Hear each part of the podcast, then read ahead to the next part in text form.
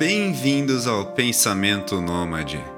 Hoje nós vamos falar um pouquinho sobre pacifismo, então nos acompanhem nesse episódio e esperamos muito que vocês curtam.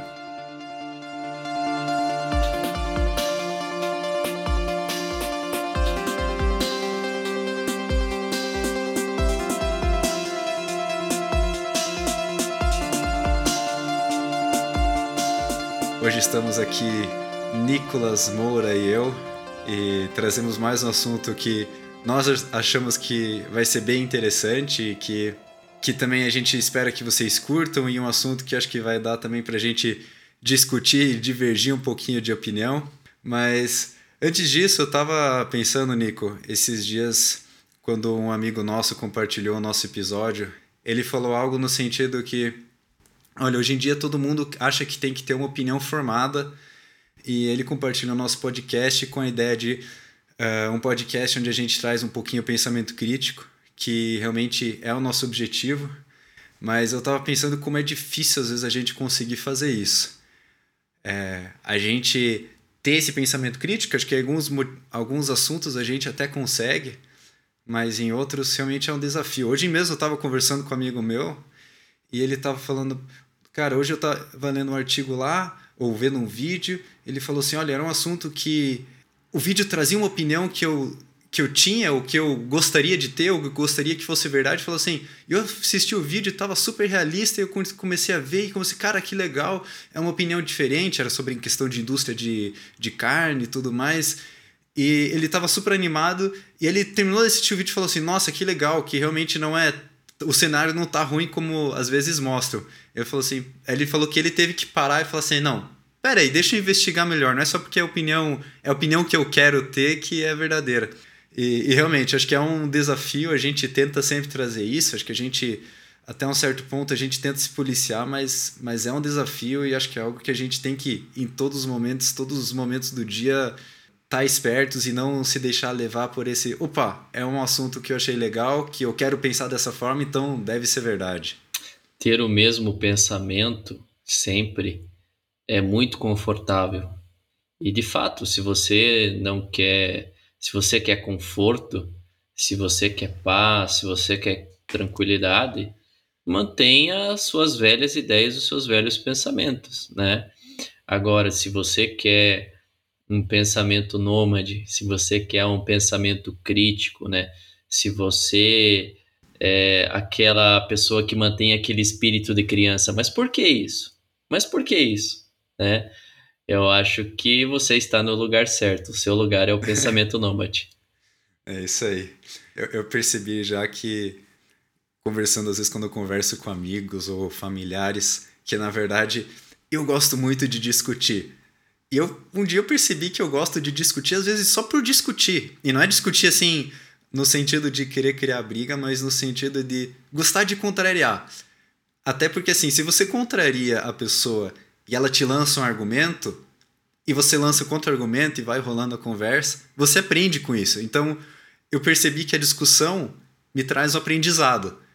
Então, eu percebi, por exemplo, diferentes assuntos. Vou pegar um assunto aleatório aqui se eu estou conversando sobre feminismo com alguém, se a pessoa é muito feminista ou se é mais feminista do que eu, eu vou ir contra. Eu automaticamente eu entro no modo de ir contra essa pessoa. Agora, se a pessoa é anti-feminismo, eu também vou contra a pessoa. Então uhum. eu percebo que instintivamente eu acabo gostando de ir pro lado assim de questionar, de ir, ir no contra. Mas assim, é um desafio, a gente tem que continuar fazendo isso também. Mas isso é legal, porque daí você oportuniza a pessoa a ela gerar o senso crítico naquilo que ela pensa. Então, quando você questiona o ponto de vista dela, ela vai sair dessa zona de conforto e aí ela vai ter que pensar: por que, que eu penso o que eu penso? Por que, que eu defendo aquilo que eu defendo? E aí você está gerando na pessoa a, a ideia, que é a, a, ideia, né, o ethos do nosso, do nosso podcast, que é questionar as coisas, né, o porquê das coisas, né. Então, quando a gente faz isso, a gente está oportunizando a pessoa de ela saber se de fato aquilo que ela pensa é o correto ou se ela está caminhando é, num caminho, digamos assim, saudável é, para a vida dela. Eu concordo com você, eu também sou, sou assim. Quando alguém vem, vou, vou agora vou dar o exemplo da política, né? Quando alguém vem com coisas muito para lá, eu puxo para cá. Quando alguém vem com assuntos muito para cá, eu puxo para lá. Então eu tento mostrar os lados positivos e negativos de ambos os lados e também o lado positivo e negativo de você não ter lado nenhum ou ficar no, no centro do negócio, para justamente questionar aquilo que às vezes é uma verdade imutável da pessoa para ver se ela tem embasamento e fundamento, porque muitas vezes a pessoa não tem. Então a gente está ajudando ela nesse processo de reconstrução do pensamento dela e tentando trazer algo sólido e fazer com que a pessoa tenha isso por si só, de gerar esse pensamento crítico, de gerar esse pensamento nômade. Isso aí. Mas é um desafio, né? Porque a pessoa acho que tem que estar aberta também a, a mudar, a ter um pensamento aberto. A gente tem que cuidar. Eu sei que tem momentos também que eu tenho que me policiar para não entrar numa defensiva e simplesmente me fechar para o assunto ou para a pessoa simplesmente porque ela tem uma opinião diferente. É, porque aí a gente pode entrar no assunto do, do podcast hoje, né? Pode até sair no tapa, né? A violência. É isso aí. Isso aí. Que inclusive é o nosso assunto do podcast hoje.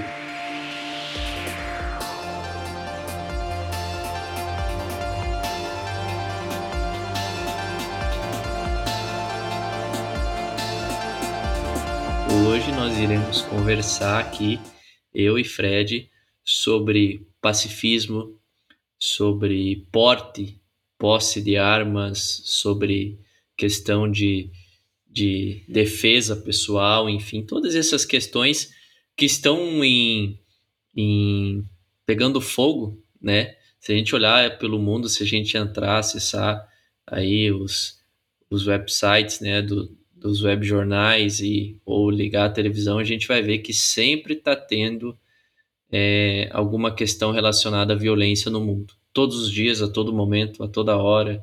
Hoje mesmo, nós estamos gravando esse episódio no dia 6 de maio.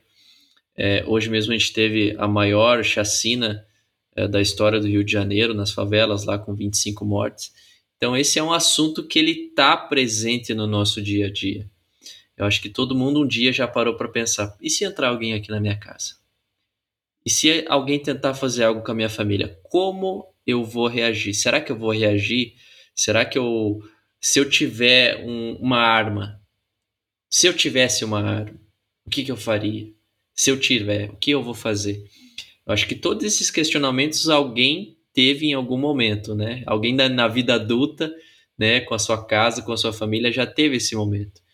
E aí a gente pode então iniciar o nosso bate-papo é como a gente lida com o dilema da violência.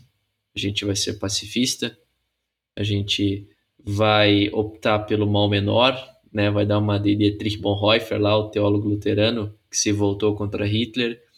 A gente vai para o extremo de bandido bom é bandido morto. Qual vai ser a nossa saída? Eu quero saber a sua opinião, Fred. O que você pensa a respeito em relação à violência, em relação a armas, em relação à defesa pessoal. Abra o teu coração para nós aqui. Cara, eu acho que é um assunto muito complicado. Uh, eu já me perguntei, como você falou, né? Acho que todo mundo na vida adulta em algum momento já se perguntou, principalmente quando não se trata só da minha segurança, mas você pensa da segurança das pessoas que eu amo, das pessoas que estão próximas a mim. Eu acho que eu acabo sempre tendendo, eu vou nesse assunto, talvez até é um assunto que para mim eu não é um dos assuntos que eu não tenho uma opinião formada, uma opinião formada clara. Eu acho que eu tendo um pouquinho mais pro lado de, de não ser pacifista, uh, no sentido também como tem num dos livros do C.S. Lewis, o nome do livro é Peso da Glória, e nesse livro são, são várias reflexões dele que ele levou em diferentes momentos, diferentes palestras. E nesse livro tem um capítulo que se chama Por que não sou pacifista? Eu sou um, eu sou um fã do, do C.S. Lewis e da maneira como ele, uh, como ele monta os argumentos, como ele monta a lógica dele, como ele monta a estrutura de pensamento dele. Eu acho que assim, é, acho que é legal a primeira questão assim, que ele fala, ele começa tocando na questão da consciência, né? porque ele fala que a questão sobre da gente ter esse peso da consciência. E ele, primeiro ponto, ele divide esse, essa questão da consciência em dois pontos. Ele diz assim: a primeira questão da consciência é se eu, eu fazer aquilo que eu acho ser certo. Em relação a isso, não tem discussão. Você tem que seguir e fazer aquilo que acha ser certo. O segundo ponto é a gente poder discutir e mudar a opinião em relação a o que, que é o certo. E aí a gente pode usar nosso instinto, usar nosso, nosso pensamento, usar a razão para chegar à conclusão. O que, que é certo para que daí eu possa seguir o certo?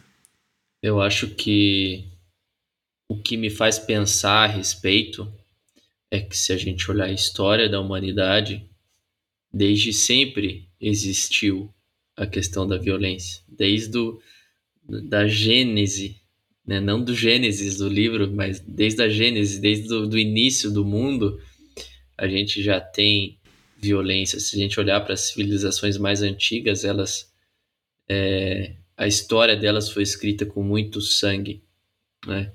Então a gente tem a questão da violência, a gente sabe que o mundo ideal, né, mundo encantado seria um mundo sem violência, né, sem mortes e tudo mais, mas a gente não faz parte desse mundo, né? O mundo em que a gente vive, o mundo real, o mundo é, que dá náusea, como vai dizer o Jean-Paul Sartre, lá o filósofo francês, é, o mundo ele é rodeado de violência. E a questão é como a gente reage à violência, como a gente enxerga, enxerga a violência e a forma como a gente lida com ela. É, eu, particularmente, é, eu sou alguém de tradição menonita. E os menonitas é uma tradição uh, proveniente da reforma radical é, que é pacifista. E é pacifista no sentido extremo mesmo, de não reagir à violência em hipótese alguma. Uh, e tanto que no início do movimento anabatista menonita, tanto na Suíça como nos países da Europa em que se espalhou e foram perseguidos, fugindo da perseguição, quando eram perseguidos e mortos, não reagiam. E ali você tem um número de mártires imenso né, nesse período uh, pós-reforma anabatista. Então, se eu olho para a minha tradição, vou ver que a minha tradição defende o pacifismo. E ela defende o pacifismo baseado e pautada nos ensinamentos de Jesus, os ensinamentos de não devolver o mal com o mal, mas devolver o mal com o bem, é, de se tomar um tapa na cara, virar a face, de não odiar o inimigo, amar o inimigo e não só amar, mas orar pelo meu inimigo. Então, todos esses ensinamentos de Jesus, eles são interpretados pela minha tradição religiosa é, dessa forma. É uma forma que, se Jesus falou que você tem que amar o seu inimigo, você tem que amar o seu inimigo. Não vamos distorcer a interpretação desse texto. No, no episódio passado, que a gente falou sobre evolucionismo, a gente falou que a gente tem problema assim, de interpretar alguns textos da Bíblia de modo literal. Nesse caso, nós interpretamos de modo literal né, questão da paz e de não revidar a paz. Por que, que eu estou dizendo tudo isso, Fred? É, porque eu entendo, quando eu olho para Jesus, quando eu olho para a minha tradição religiosa, que prega a questão do pacifismo, é que quando eu reajo o mal com o mal, ou quando eu reajo, por exemplo, à questão da violência, que é o ponto aqui, com um ato de violência, seja ele de, por defesa pessoal, é, eu estou perpetuando o ciclo da violência, não estou interrompendo o ciclo da violência. E aí eu quero só dar dois exemplos bem rapidinhos antes de tu comentar algo a respeito, que são talvez os dois personagens mais conhecidos que nós temos na, na história, que é Mahatma Gandhi e Martin Luther King. O Mahatma Gandhi, né, contando aqui rapidamente a história dele, né? Foi estudar na Inglaterra, teve, estudou direito na Inglaterra e teve contato com uh, algumas questões do direito é, relacionado aos direitos humanos e tudo mais. E quando ele vai para a Índia e ele começa a participar de movimentos que buscam a independência da Índia frente ao Império Britânico, é, ele traz à tona a questão da independência da Índia e ele faz essa, essa, esse boicote ao Império Britânico, essa luta ao Império Britânico de maneira totalmente pacífica. Depois vai ter o problema do confronto lá de muçulmanos e, e, e hindus, né, por, por, questões territoriais, que tem esse confronto até hoje lá na região da Caxemira. E, e ali ele começa a fazer jejuns e ele começa a, a buscar uma luta totalmente pacífica para tentar resolver aqueles dilemas do, do contexto dele. E no final das contas ele foi assassinado. Aí nós temos a questão do Martin Luther King, que também teve toda a questão lá de, da luta pelos direitos civis dos negros, que uh, não tinham diversos direitos frente a, a, aos brancos na sociedade norte-americana, né? Daí o estopim foi o caso lá da Rosa, Rosa Sparks, lá, Rosa Parks, no, no no ônibus lá nos Estados Unidos. E ele começa a fazer então as suas passeatas, né, é, pacíficas. Eles começam a fazer lá o, o sit down, né, que eles iam nas regiões onde os negros não podiam sentar e sentavam e ficavam lá de maneira pacífica e apanharam um monte, enfim. Uh, e Martin Luther King também foi assassinado. Por que, que eu dou esses dois exemplos aqui? Porque nós tivemos outros movimentos na história. Vou dar o exemplo do Martin Luther King, como lá os Panteras Negras com, com Malcolm X. Você tem outros movimentos que reivindicavam coisas semelhantes, mas faziam uso da violência. E a exemplo, por exemplo, dos Panteras Negras, do Malcolm X, que queria lá interferir no imposto para os negros, por exemplo, nenhuma das lutas deles prosperaram à base da violência. Já a questão do Martin Luther King, dos direitos civis, do direito ao voto e de acabar com aquela segregação racial, deu certo, eles tiveram êxito nessa luta e ela foi uma luta pacífica. Mesma coisa em relação ao Mahatma Gandhi, conseguiram a independência na, da Índia frente ao Império Britânico. Então, quando eu olho para esses dois exemplos, eu vejo que é, eles não optaram por perpetuar o ciclo da violência que eles estavam sofrendo, e através de um exemplo pacífico, eles conseguiram alcançar a, a, aquilo que eles estavam reivindicando. Então, quando eu olho para esses exemplos e quando eu olho para minha tradição religiosa, é, eu tendo a, na teoria, crer no pacifismo. A questão é que a gente vai problematizar daqui a pouquinho é quando a gente vai para a prática, quando o cara vai vir e vai, por exemplo, vai querer entrar na sua casa, vai querer fazer alguma coisa com a sua família, hipoteticamente falando. Como a gente vai reagir? Será que o nosso pacifismo vai entrar em jogo nessa hora? Aí eu passo a é. bola é. para você. E eu acho que é aí que tá o negócio. Eu acho que ninguém, ou vamos lá, acho que a gente como como cristãos, como seguidores de Jesus ainda, a gente querer apoiar a violência barata, ou violência simplesmente pelo ódio, ou quando você fala assim, perpetuar a violência, talvez até eu vou parafrasear um pouquinho, talvez perpetuar o ódio.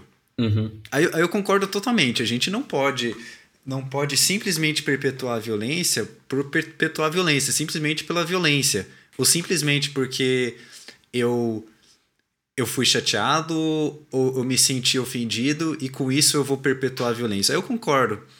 A questão acho que é exatamente o que você falou. A violência não simplesmente pela violência, mas a questão de fazer um bem a uma pessoa, às vezes, ou a um grupo, em detrimento de outro grupo. Que é a questão de, por exemplo, se entra alguém na minha casa e eu decido não tomar ação, eu também estou decidindo. Se, eu, se, eu, se alguém, por exemplo, entra na minha casa e, por exemplo, pode agredir a minha família, e eu tomo a decisão de não fazer nada porque eu sou um pacifista, é uma decisão eu permitir que essa pessoa ataque a minha família. Uhum. Então, essa, esse é um ponto que eu acho que às vezes eu tenho um pouco de dificuldade, porque as, dá a impressão que assim, não, a decisão é você agredir a pessoa, você ser violento. Não, a decisão é eu quero que a minha família sofra.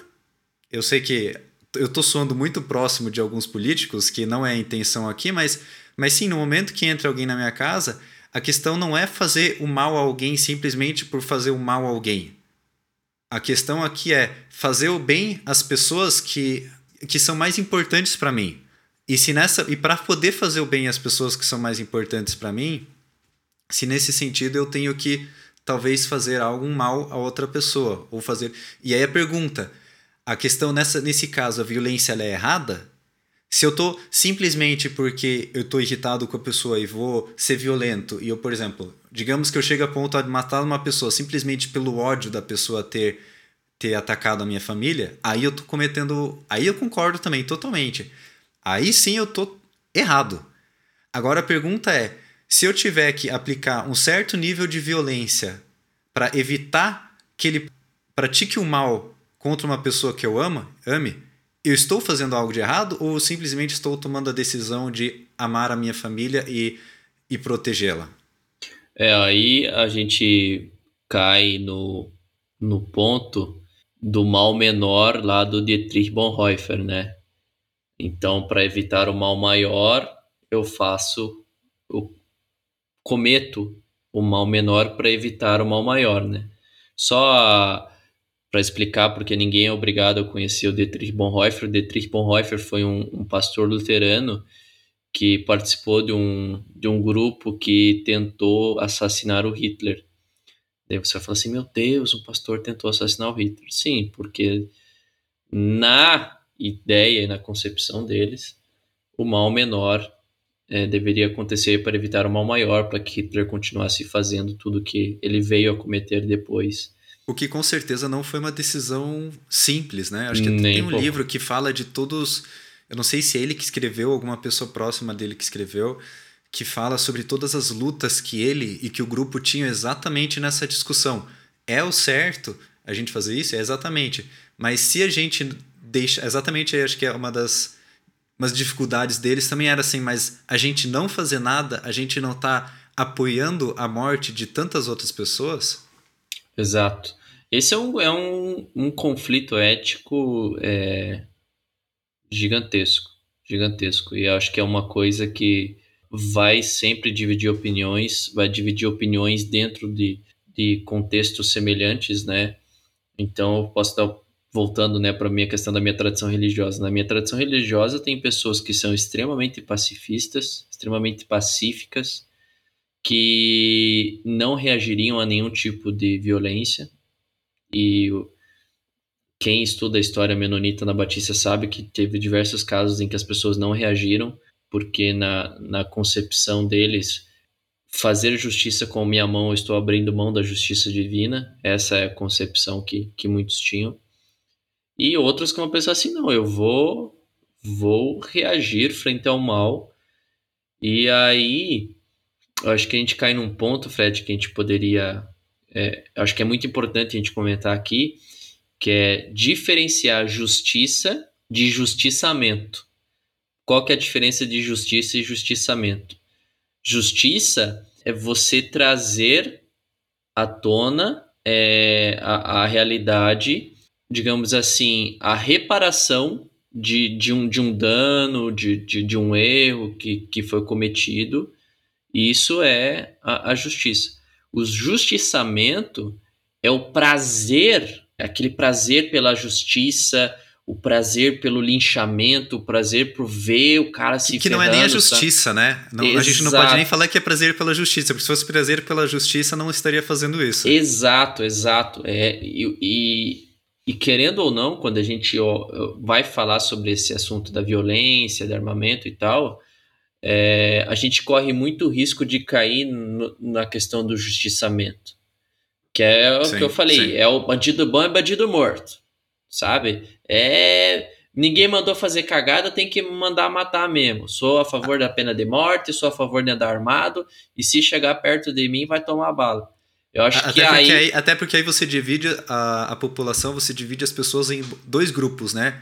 O grupo bom e o grupo mal. Que nós é. sabemos que não existe, né? Exato. Se, se, for, todos nós caímos no grupo mal e todos nós merecemos a morte. Se e... for nesse, nesse, nesse caminho. Exato. Por isso que eu acho que a gente precisa colocar isso, que existe justiça e existe justiçamento.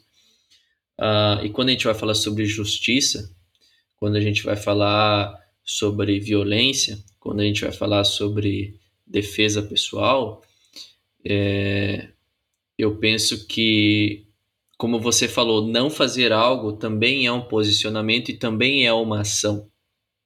Né? Também é uma decisão, né? Exato.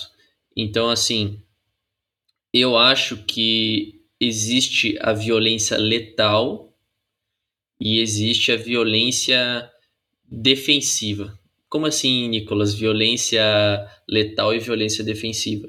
Eu acho que você pode se defender de maneira não letal.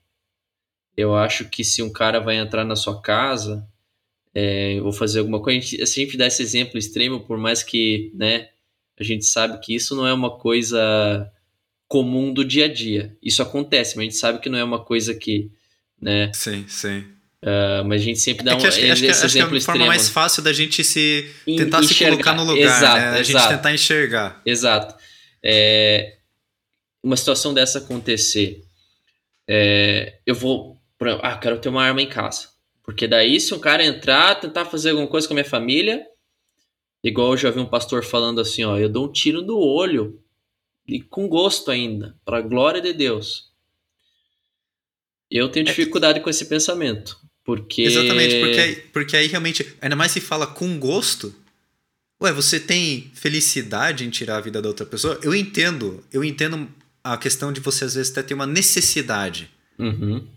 Aí a gente até pode discutir se nesse, nesse caso da necessidade, no caso do, da situação, é, talvez foi o certo a se fazer. A gente uhum. pode conversar a respeito. Mas com gosto, aí eu concordo com você. Aí, aí é uma alegria tirar a vida de uma pessoa. Aí eu também não. Aí eu, consigo, aí eu tenho dificuldade de ver isso também. Pois é. E aí, então a gente tem esse, esse lado defensivo, que é o, o lado letal, que tipo assim, parece que o cara até quer que alguma coisa aconteça. Sabe aquele cara que anda com a arma no porta-luva do carro, sabe? Tipo, qualquer coisinha que parece que ele espera que algo aconteça para ele mostrar o brilho, a hombridade dele, né? Eu, eu tô dando esse exemplo é, voltado para os homens, porque geralmente os homens têm essa, esse, necessidade. Esse, essa necessidade, mas a gente sabe que também é, tem mulheres que têm esse, esse lado também, gostam de, de armas, enfim. Vamos é, pegar o ser humano em geral, né? É, enfim, e aí nós temos a questão é, da, da defesa não letal. Então você tem, por exemplo, uh, spray de pimenta, você tem uh, aquelas, aqueles taser de, de, elétrico, elétrico, enfim. Você tem armas que, que não são letais, que são para você se defender, para que aquela pessoa não cause um dano, para que aquela pessoa não tire a vida, não cause um, um mal para você, e você simplesmente está se defendendo. Então, eu tendo, né, quando eu falo tendo é no sentido de tendência, né, eu tenho a tendência a achar que numa situação dessa eu acho que a situação mais saudável é você ter uma reação não letal. Eu, mas vamos talvez extrapolar um pouquinho então. Deixa eu. Vamos levar para um outro patamar, talvez o outro extremo, na verdade. E numa situação de guerra. Eu não acho que a Inglaterra e Estados Unidos teriam conseguido ganhar, por exemplo, da Alemanha nazista correndo com um monte de taser enquanto estão levando bala na cara, né? Uhum. E aí a pergunta, né, por exemplo, numa situação de guerra, toda morte é ruim? Essa é a pergunta. Toda morte nesse caso seria ruim? Eu tô realmente querendo extrapolar pra gente tentar visualizar também, tentar talvez até tirar um pouquinho. Eu, eu entendo toda a parte do letal e não letal, mas tem situações onde isso também não é uma opção. Uhum. Onde a única opção é a parte letal. E nesse caso é sempre errado? Porque assim, nesse caso, toda morte é uma morte ruim. Não que, não que uma morte seja algo bom. Mas toda morte é morte ruim. E toda guerra é uma guerra ruim. E eu acho interessante outro ponto, por exemplo. Eu estou levando, tentando levar esse ponto, porque o, o próprio Lewis, no, nesse, nessa dissertação dele, quando ele fala sobre não ser pacifista, eu achei bem interessante que ele fala assim: a gente até poderia conseguir, por exemplo, pela influência muito forte, uma nação totalmente pacifista. E a gente consegue uma nação totalmente pacifista. A hora que vier uma guerra, essa nação vai perder. Vai perder a guerra e vai ser conquistada por uma outra nação que não é pacifista. E em breve, nós vamos acabar com os pacifistas dessa forma. Então, por exemplo, se a gente olhar as guerras históricas não foi necessário, por exemplo, que nações se levantassem contra outras nações que eram mais maldosas e entrassem em guerra contra elas para que a gente tivesse um, um mundo que hoje é um mundo melhor? Não que uma guerra seja algo bom e não que eu queira levantar ou queira honrar a guerra de maneira alguma. A questão, eu volto de novo para a questão da necessidade. Não é às vezes necessário ter uma guerra? E se é necessário ter uma guerra para você vencer a guerra, mesmo que nenhum dos soldados de ambos os lados tenha maldade, mas simplesmente por estarem cumprindo o seu dever e acabarem cometendo mortes contra o outro grupo, eles estão necessariamente fazendo algo que é errado ou eles estão seguindo a nação deles, seguindo o que a nação deles precisa e talvez com isso impedindo, de novo, voltando, né, um mal maior. Vamos lá, por partes, igual o Jack Stripador. É, você falou sobre as mortes, né? Eu acho que nenhuma morte é boa, porque como cristão, a Bíblia vai me ensinar que Deus não se agrada com a morte do ímpio. Então, até que aquela pessoa mais, né, você pensa assim, nossa, aquele mereceu morrer. Deus não se agradou dessa morte. A gente pode até se agradar porque a gente é, é falho. Deus eu, não se eu agrada. Acho que não é questão, eu acho que a questão, e também, só para não dar minha impressão errada, acho que a questão não é se agradar com a morte e ou se alegrar com a morte, mas a necessidade, né? Tá, ok. E aí, uh, se a gente olhar para vamos olhando para a tradição cristã, porque é a minha tradição e é a qual eu conheço melhor, né? Os cristãos, até o terceiro século, mais ou menos, eles não... Vocês estão vendo que o, o Nico, entre linhas aí, tá me chamando de herege, eu não sei, ah, alguma coisa não, assim. Não, não, não. Na minha, porque a minha tradição cristã ah, não permite. Como se você fosse budista, né? é, enfim, é, os cristãos até o terceiro século, eles não participavam de guerras, eles não pegavam em armas, eles se recusavam a fazer qualquer tipo de, de, de exército quando, quando se convertiam, né? E a gente está falando de um contexto do Império Romano, que era um contexto extremamente violento.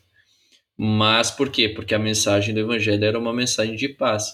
Então eles uh, abriam mão do seu, digamos, papel cívico, porque o papel cívico deles colocava em xeque uma prática que era fundamental da tradição deles, que era a questão da paz.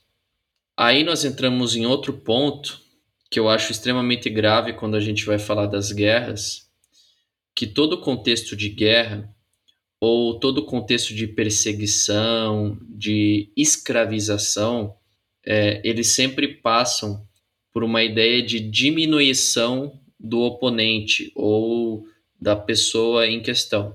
Então, os judeus, os judeus, por exemplo, na Alemanha nazista, eles eram os, os ratos, né? Os maus, os, eles eram rebaixados a uma categoria inferior a um ser humano, por quê? Porque um ser humano igual a mim, com sonhos, com desejos, eu não vou conseguir matar em sã consciência. Mas se eu diminuir esse, a categoria desse, dessa, deste ser para alguém que não merece viver, para alguém que é um rato, para alguém que é a escória, como era para eles, é, fica mais fácil você tirar a vida. Mesma coisa. Que, que quando... é o que é usado nas diferentes ditaduras. Né? Exato. Né? Quando, é, até igual dei exemplo da escravidão, quando você tem tanto a escravização dos negros quanto a, a escravização dos indígenas, ah, eles não têm alma. Ah, eles são uma categoria inferior de, de pessoa. Quando você rebaixa a pessoa, fica muito mais fácil para você cometer algo contra aquela pessoa, inclusive o ato extremo que é de tirar a vida dela. E querendo ou não, quando a gente vai falar de guerra, é, a gente sabe a lavagem cerebral, e aqui eu não estou falando lavagem cerebral naquele sentido de teoria da conspiração, assim, mas aquela coisa bem, sabe, sensível, bem que é quase imperceptível que vai acontecendo, do, desse treinamento mental que é passado para o soldado, que é tipo assim, mano, você olha para aquele cara lá e você não pode olhar com ele com olhar de piedade. Porque senão você não vai conseguir matar. Isso, inclusive, está no, na introdução do, do jogo lá, o Battlefield 5, né, aparece lá uma dessas frases, tipo, se você olhar pro teu oponente e enxergar nele um ser humano igual a você, você não vai tirar a vida dele.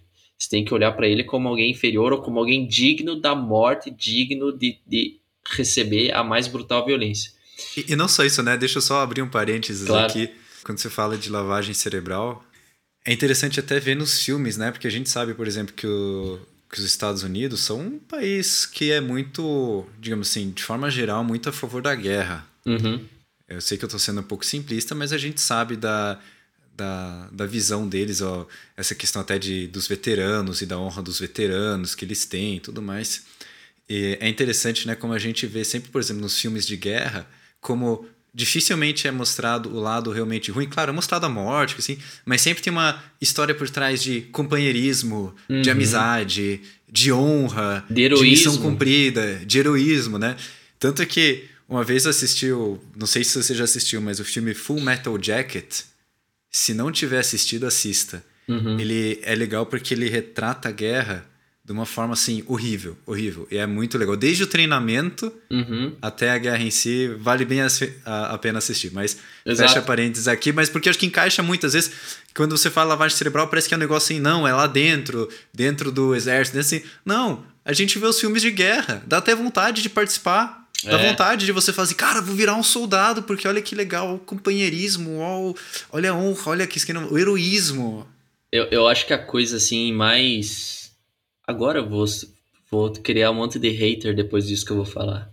Mas acho que uma das coisas mais escrotas que tem é aquele soldado que vai ser condecorado depois porque matou tantas pessoas.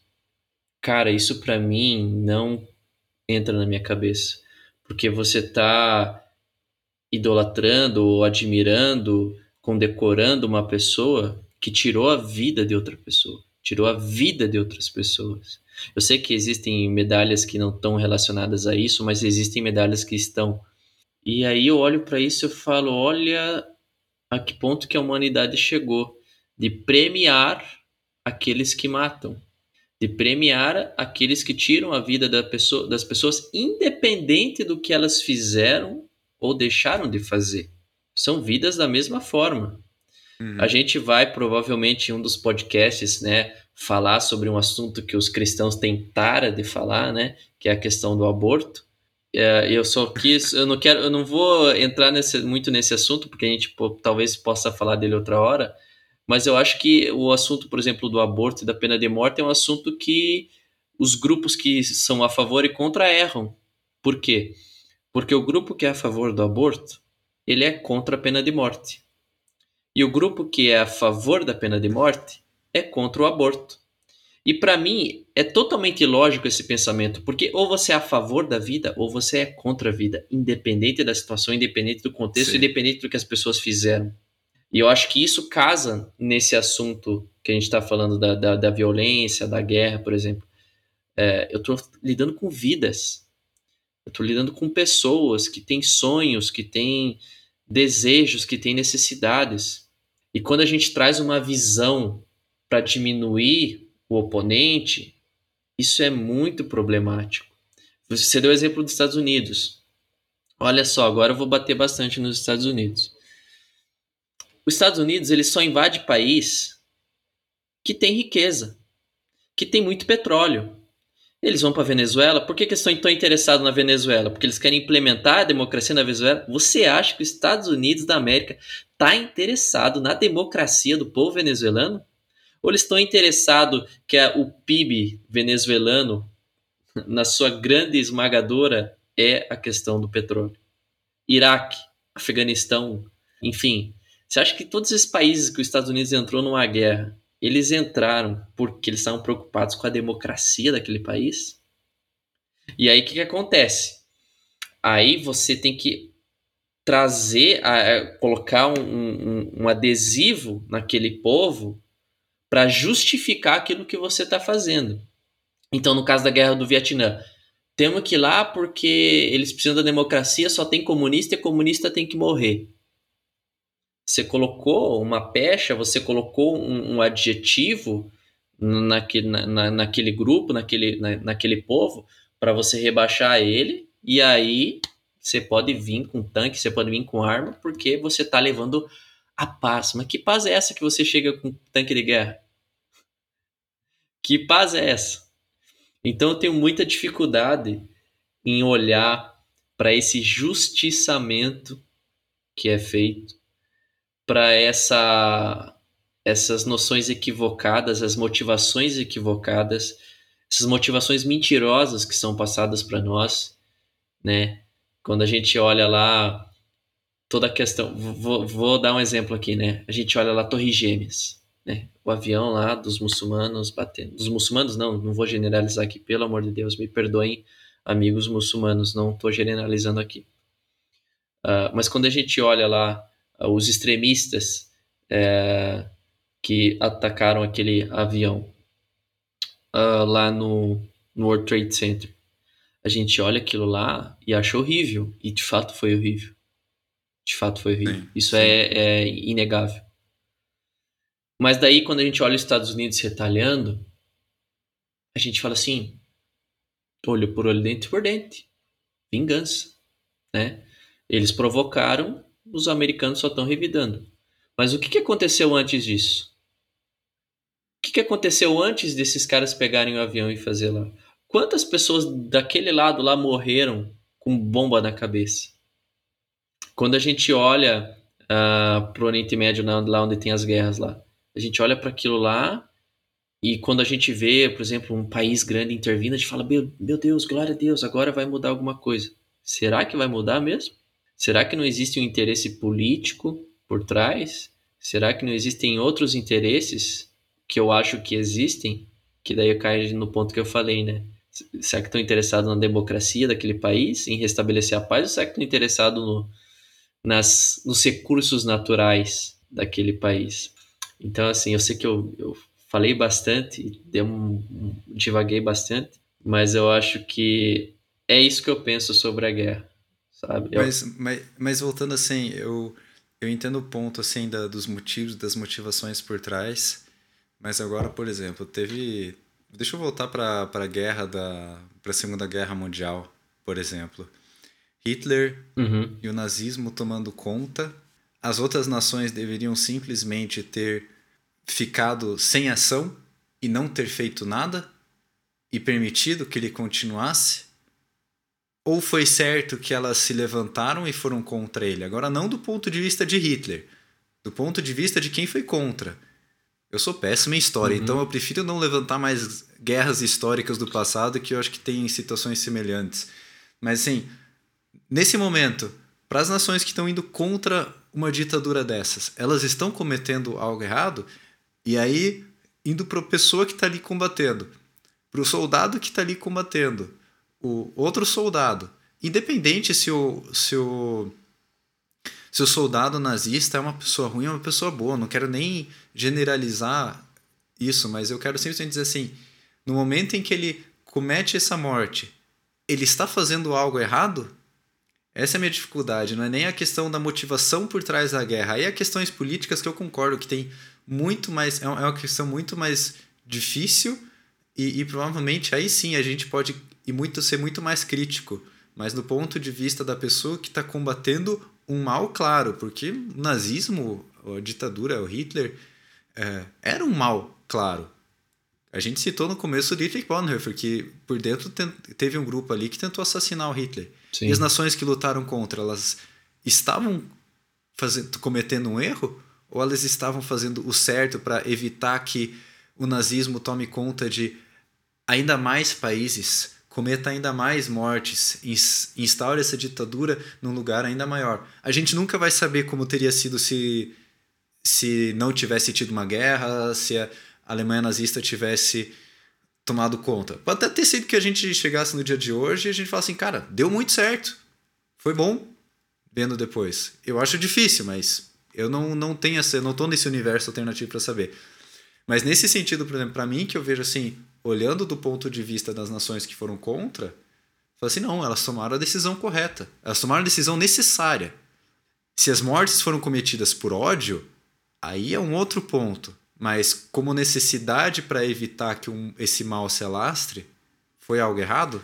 Aí eu acho que não. Eu acho que cada cabeça uma sentença.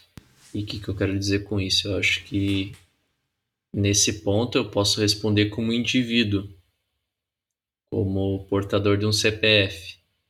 Eu particularmente penso que personagens como Desmond Doss, por exemplo, do filme Até o Último Homem, para mim são um exemplo.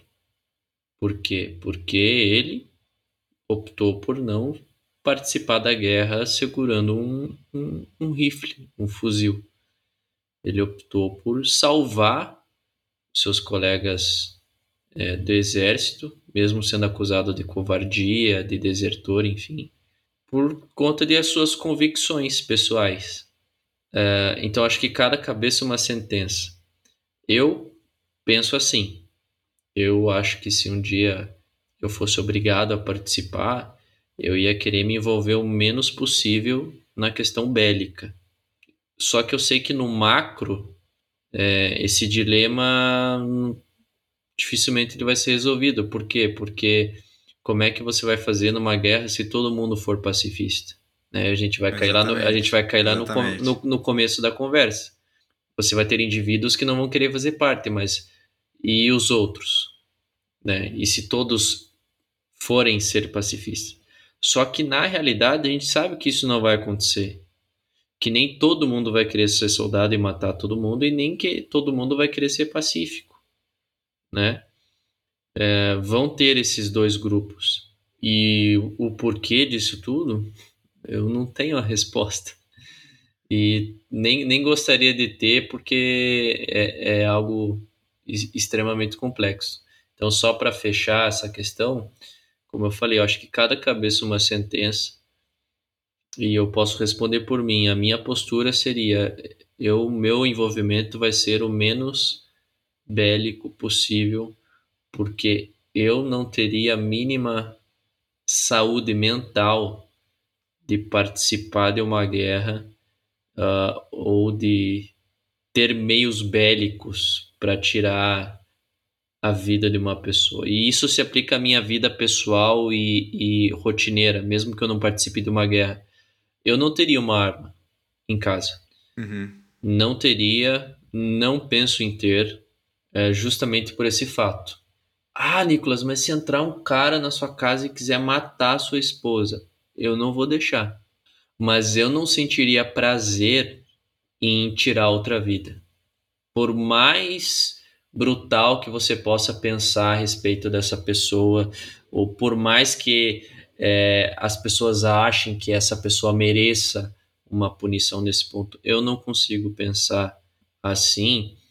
Eu termino dando o exemplo de Jesus. Quando Jesus ele estava na cruz e tinha um bandido do lado dele, e a gente precisa lembrar que no Império Romano, para você ser crucificado, você tem que ter cometido delitos muito graves. Não é você roubou um pirulito, você vai ser crucificado. Você tem que ter feito coisas muito graves para você ser pendurado numa cruz. A punição mais severa e grave que tinha no Império Romano. Então, quando Jesus vira para aquele bandido que provavelmente não tinha feito coisas muito legais, muito bacanas, Jesus vira para ele e fala assim: bandido bom é bandido morto. Ah, não, Jesus não falou isso, né? Uh, ele falou: hoje você vai estar comigo no paraíso. Quando a gente olha para uma cena como essa, quando eu olho para uma cena como essa, toda a ideia de justiçamento cai por terra. E toda a ideia de desvalorizar uma vida por algo que ela cometeu também cai por terra. Então, eu não acho que nenhuma vida deve ser descartada. Eu acho que em determinadas situações a justiça precisa ser feita, não o justiçamento.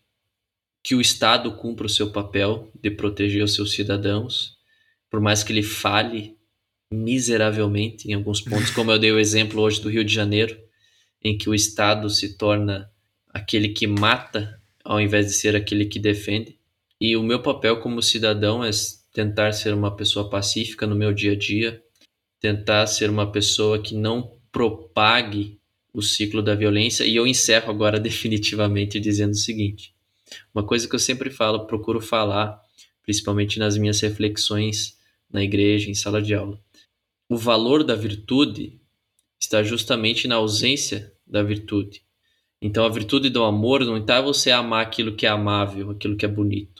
Está em justamente você amar aquilo que não é amável, aquilo que não é bonito, aquilo que é desprezível. Uh, a virtude da paz não está em você ser pacífico quando está tudo bem, quando está tudo às mil maravilhas, quando você está sentado na rede com os pés para cima, os passarinhos passando por você, está tudo bom. Não, a virtude do pacifismo está justamente quando está um caos, quando tem guerra, quando tem matança, quando um inimigo quer tirar a sua vida. A virtude da paz está justamente nisso. Então eu acho que o valor das virtudes está na ausência delas, está quando elas se fazem necessárias. Então, agora acho que eu concluí a minha linha de raciocínio. É, eu, eu acho que em relação ao que você falou, em relação ao valor de uma vida, em relação a não tomar uma pessoa, não olhar uma pessoa por aquilo que ela fez e por amar aquela pessoa, como cristão, eu não, obviamente eu não consigo discordar e com certeza eu concordo totalmente. Eu ainda tenho um pouquinho de dificuldade na questão de quando é uma necessidade, aquilo que a gente falou lá no início de a minha decisão de em algum momento possivelmente proteger uma pessoa que eu amo em detrimento de uma pessoa que quer o mal dessa pessoa, não simplesmente porque. Não pelo justiçamento, uhum. mas. Eu mas acho... pela necessidade, mas pela necessidade de, de, de, de cometer um bem à pessoa que eu amo, ou se você vê, por exemplo, do ponto de vista de um soldado ao, ao país que ele pertence. Por isso que é, é a dificuldade, acho que aí também é um ponto muito difícil. Onde que eu também, nesses momentos, e aí com certeza é um desafio, mas onde que é o momento em que eu consigo, ou eu consigo separar nesse momento também o que é eu estou fazendo algo por um motivo, por uma necessidade, ou eu criei um ódio contra essa pessoa e agora eu simplesmente quero cometer algo ruim contra ela, quero fazer o mal a ela porque estou com ódio dela. Aí, uhum. de novo, eu concordo, estou errado. Não posso fazer o mal ou, ou justificar um ato violento ou tentar tirar o valor da pessoa simplesmente porque eu estou com ódio dela. Mas eu acho que não é tão simples também a gente simplesmente ser pacifistas e a gente, voltando, não fazer nada também é uma decisão. Então, qual que é a decisão que eu tomo? E aí eu não vou dizer que eu sou. Por isso que eu digo, eu acho que eu não, pendo, não tendo nem totalmente para um lado nem para o outro. Eu sim, eu acho que eu devo amar as pessoas, eu acho que eu devo ver a, as pessoas por serem pessoas. Eu não posso achar que uma pessoa é pior do que eu, independente do que ela ter feito. Até porque, sendo mais, se a gente for ver do ponto de vista cristão, se Jesus me ama da forma que eu sou e com todas as minhas falhas, ele sendo perfeito, eu não posso negar o amor a uma outra pessoa, simplesmente porque eu sou da opinião que ela é uma pessoa ruim. Não, e mesmo que ela seja ruim, aí entra no que a gente estava falando, da a virtude do amor e da paz está justamente na ausência dela. Então é justamente quando você tá com o cara que é mal mesmo, com o cara que quer tirar tua vida, com o cara que é um assassino em série. É justamente nessa situação que tu tem que agir de uma forma é, que a, essa virtude venha à tona. Aí você vai falar, beleza, mas daí se o cara aponta uma arma para você, você vai fazer o quê? Você vai falar, beleza, me atira? Bom, no meu caso, que não, não, não, não, não quero ter arma, provavelmente seja meu fim. Talvez seja o fim das pessoas que eu amo. Ah, Nicolas, mas você não vai se defender? Eu vou tentar me defender da forma que eu puder e da forma menos violenta possível porque que seja a pessoa mais má que você possa supor. Eu, Nicolas Moura, portador de um CPF, indivíduo, eu não conseguiria botar minha cabeça no travesseiro sabendo que eu tirei a vida de uma pessoa, independente de quem ela fosse, independente do que ela fez para mim, ou sabe? Então, assim, tenho muita dificuldade com a questão de da violência mesmo quando necessária. Mesmo quando necessária. Eu tenho essa dificuldade. Como eu disse, uma coisa é a teoria, outra coisa é a prática. Sim. sim. Eu, se, eu sempre eu gosto de dar um exemplo que é o seguinte: fala assim, quando a gente está com fome, com muita fome, a gente come qualquer coisa. Se você tiver com muita fome, o que der para você, você vai comer, sabe? Uh, a gente tem o um exemplo lá daquele avião, acho que caiu no Chile, se eu não me falha a memória, que o, passou o tempo e uma galera começou a comer um ao outro lá, os cadáveres, né? Porque a necessidade levou eles a fazer aquilo e porque chegou uma situação em que uh, o irracional tomou o lugar do racional. Por, por que o instinto tô... de sobrevivência foi maior. Exatamente. Por que, que eu tô falando tudo isso e levando para um lado extremo? Porque às vezes o instinto de sobrevivência ele toma controle da situação. Então, a gente pode falar aqui que a gente pensa de uma forma e, reagiria de uma forma, e quando a situação acontecer, a gente reage de uma forma totalmente contrária àquilo. Porque o nosso instinto nos levou a fazer aquilo. Por isso que é um assunto muito complexo.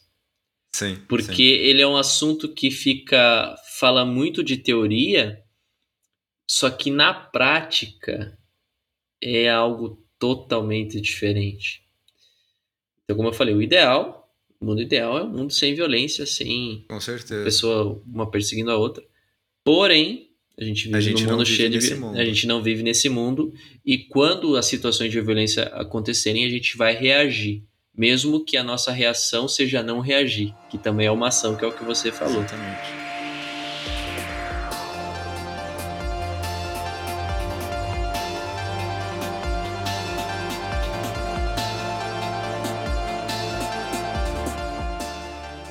Então, pessoal, eu acho que deu para vocês pensarem a respeito junto com a gente. Espero, esse é o nosso desejo, que enquanto a gente ia aqui argumentando e comentando e dando a nossa opinião, você aí do outro lado refletisse a respeito, pensasse a respeito, né? Eu acho muito legal quando alguém está ouvindo um podcast assim, né? No caso, ouvindo o nosso podcast aqui, fala assim, poxa, não, não, não concordei com isso aí que o Nicolas falou. Não concordei com isso que o Fred falou. É legal, eu acho, eu acho legal se as pessoas estiverem fazendo isso, porque aí você está tendo essa interação, mesmo que indireta, com a gente. E, como a gente falou lá no comecinho do podcast de hoje, você está gerando um pensamento crítico, você está gerando um pensamento nômade, você está refletindo a respeito do assunto. E se você estiver fazendo isso, o nosso papel aqui hoje foi cumprido. Então, espero que vocês tenham gostado desse episódio, espero que vocês tenham refletido a respeito da questão da violência, a questão de guerras, porte de armas, defesa pessoal, enfim, tudo que foi comentado aqui. E nos vemos no próximo episódio do Pensamento Nômade. Fred, é com você. E mais uma vez, se vocês acham que esse podcast, esses programas trazem valor para você e vocês acham que tem outras pessoas para quem possa trazer valor também, por favor, compartilhem, passem para as outras pessoas.